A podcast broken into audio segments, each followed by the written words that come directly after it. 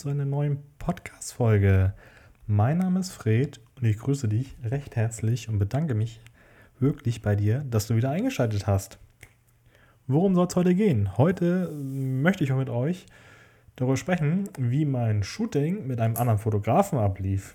Ja, ein Fotograf, der einen Fotograf äh, fotografiert. Klingt natürlich immer erstmal so für die Fotografen immer sehr komisch, weil das ist, glaube ich, also den, dieses Mindset hatte ich früher auch. Warum sollte ein Fotograf sich fotografieren lassen, da er sich doch selber fotografieren kann? Macht doch gar keinen Sinn. Nur, naja, nicht jeder Fotograf ist, in, ist auf das spezialisiert, was er gerne möchte. Wenn du jetzt zum Beispiel sagst, okay, ich bin Fotograf und äh, ich fotografiere leidenschaftlich gerne Frauen. Als Frau, äh, als Mann ist ja auch egal. Und ähm, beziehungsweise er ist selber Mann und fotografiert Frauen. Hauptsächlich. Darauf ist er spezialisiert. Weiß persönlich aber nicht, wie er sich hier richtig gut im Licht darstellen soll, welche Posen etc. pp, weil er alles nur auf Frauen sich ausgelegt hat. Und er sagt, okay, die Fotos, die ich für Frauen mache, so ein Foto möchte ich zum Beispiel als Profilbild für Social Media etc. pp. auch von mir haben. Klar kann er sich hinstellen und die Fotos selber machen, aber es ist dann doch wirklich ein Unterschied, wenn er dann einen Fotografen hat, der darauf spezialisiert ist und sich dann fotografiert oder fotografieren lässt. Von daher geht nicht einfach von vornherein raus und sagt, äh, ich bin Fotograf für alle außer Fotografen. Die Fotografen können trotzdem von euch fotografiert werden wollen zum Beispiel auch jeder Fotograf, also die meisten, also jeder, ja gut, letztendlich wirklich die meisten, haben auch eine Familie hinter sich stehen. Wie wäre es dann, wenn ihr sagt, komm, so wie ihr seid, ich fotografiere euch. Du brauchst dich nicht auf die Kamera konzentrieren. Du kannst dich auf deine Familie konzentrieren, auf euren Glück, auf alles und dran. Dann würde der andere Fotograf sagen, geil, das Nervigste, was ich immer hatte, war, okay, so muss die Kamera stehen und so müssen wir auch wieder dieses typische, okay, 3, 2, 1, lächeln, äh, Selbstauslöser, äh, ähm, das kommt dann nicht. Weil er kann sich auf die Familie oder beim Pärchen, er kann sich auf das Pärchen, also auf seine Freundin, auf ihren Freund, kann sich jeweils darauf konzentrieren und man muss nicht immer nebenbei noch die Kamera und hat er jetzt die Auslösung gemacht und vielleicht dann mit dem Handy als Fernauslöser und habe ich auch schon alles hinter mir. Das ist super nervig. Und deswegen denkt auch an die Fotografen. Die werden, wenn, wenn ihr wirklich von euch überzeugt, dann kommen die Fotografen auch zu euch und sagen, geil, ich will ein Shooting bei dir buchen. Und denkst, hey, du bist doch selber Fotograf. Aber nein, die finden dann einfach eure Art total genial. Deswegen. Wir haben das zum Beispiel persönlich jetzt auch so gemacht. Okay, ähm, der Haupt, also wir, vom, vom, vom Prinzip her sind wir ungefähr gleich von dem, was wir fotografieren. Nur wir wollen halt gegenseitig uns fotografieren, um dann quasi wirklich für Social Media als Profilbild, für Feedposts etc. pp. richtig coole Bilder mit der Kamera in der Hand zu haben.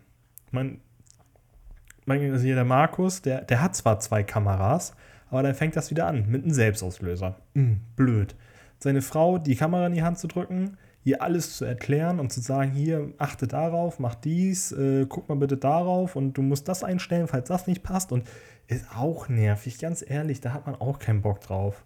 Und so haben wir für uns halt wirklich gesagt, wir setzen uns, also setzen, wir stehen halt mal im äh, Wald Nachmittag rum, fotografieren uns gegenseitig und haben dann wirklich beide gegenseitig diesen Austausch.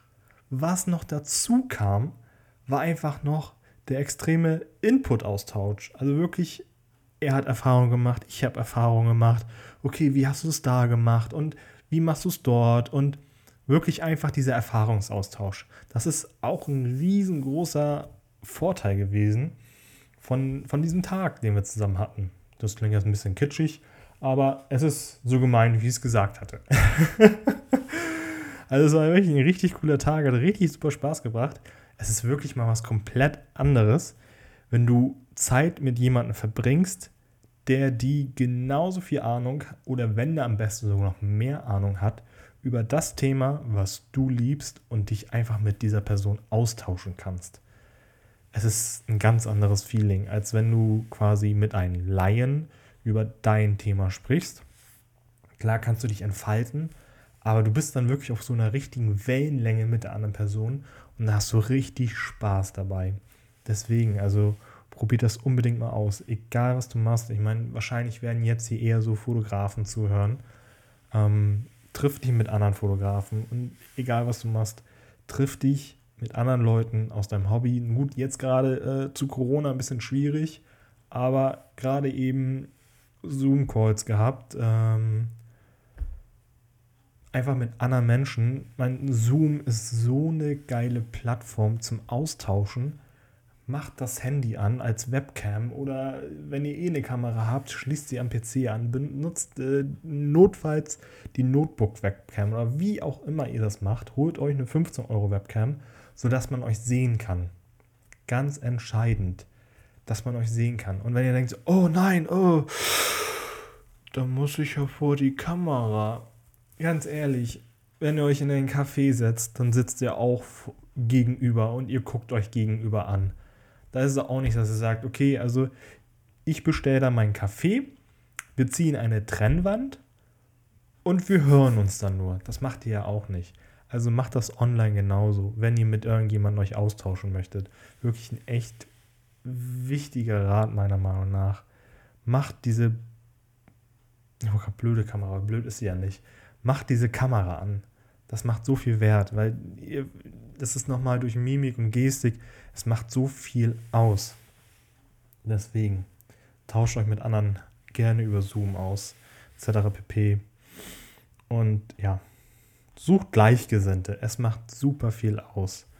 Und denkt und versucht dieses Schubladendenken loszuwerden. Ich habe jetzt auch persönlich echt eine Veränderung ähm, von meinem Mindset so mit naja, Schubladen denken, so Vorurteilen und allem drum und dran, bin ich jetzt dabei, das wirklich umzuändern, weil ich persönlich habe schon für andere meine Frage beantwortet, die ich ihnen quasi stellen würde. Ähm, das war das beste Beispiel wäre jetzt zum Beispiel, okay, ich habe ein Angebot von Summe X und na, ich glaube, die Person sieht gar nicht den Wert so richtig, weil wenn ich jetzt sage, okay, gut, ich arbeite für, für dich sechs Stunden, drei Stunden Shooting, drei Stunden Nachbearbeitung, die Zeit für die Nachbearbeitung zieht sie doch gar nicht. Das, davon weiß sie doch gar nichts. Ja, und dann wurde mir einfach die Frage gestellt, wo willst du es wissen? Ja, du, keine Ahnung. Ich denke mir das einfach so. Ja, du denkst das so. Aber die anderen denken vielleicht nicht so. Und denkt alles andere genauso. Wenn ihr überlegt, okay, ich habe jetzt hier meinen Instagram-Account, da sind hauptsächlich Hobbyfotografen etc. pp drauf. Die würden bei mir eh nichts buchen. Ja, warum denkt ihr das?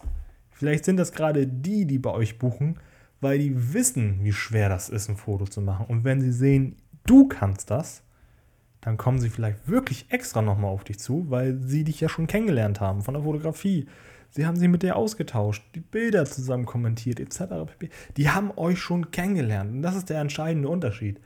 Warum sollten sie zu dir gehen und nicht zum x-beliebigen anderen Fotografen? Such doch einfach mal, in gut auf dem Dorf ist ein bisschen schwieriger wahrscheinlich, aber gib doch einfach mal dein Ort Fotograf ein.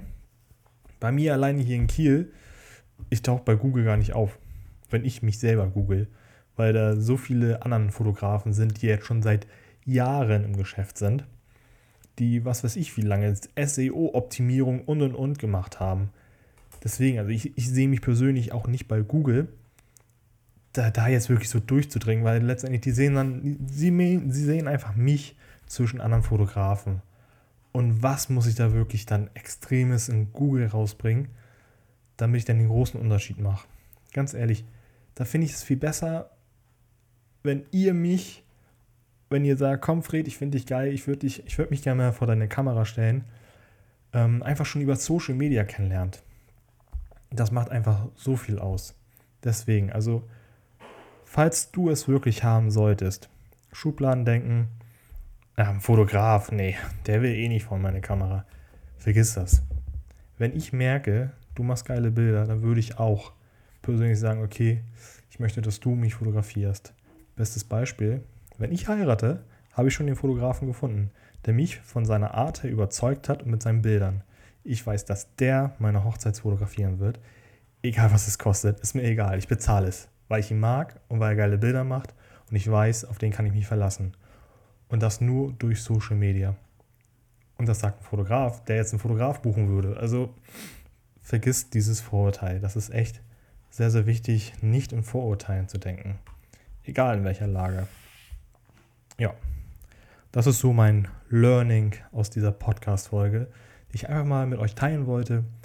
Durch den Tag, den ich mit einem anderen Fotografen, um genau zu sein, mit dem Markus, AK Stadi Fotografie, ähm, erlebt habe. War echt ein cooler Tag. Kann ich euch nur empfehlen, den Typen.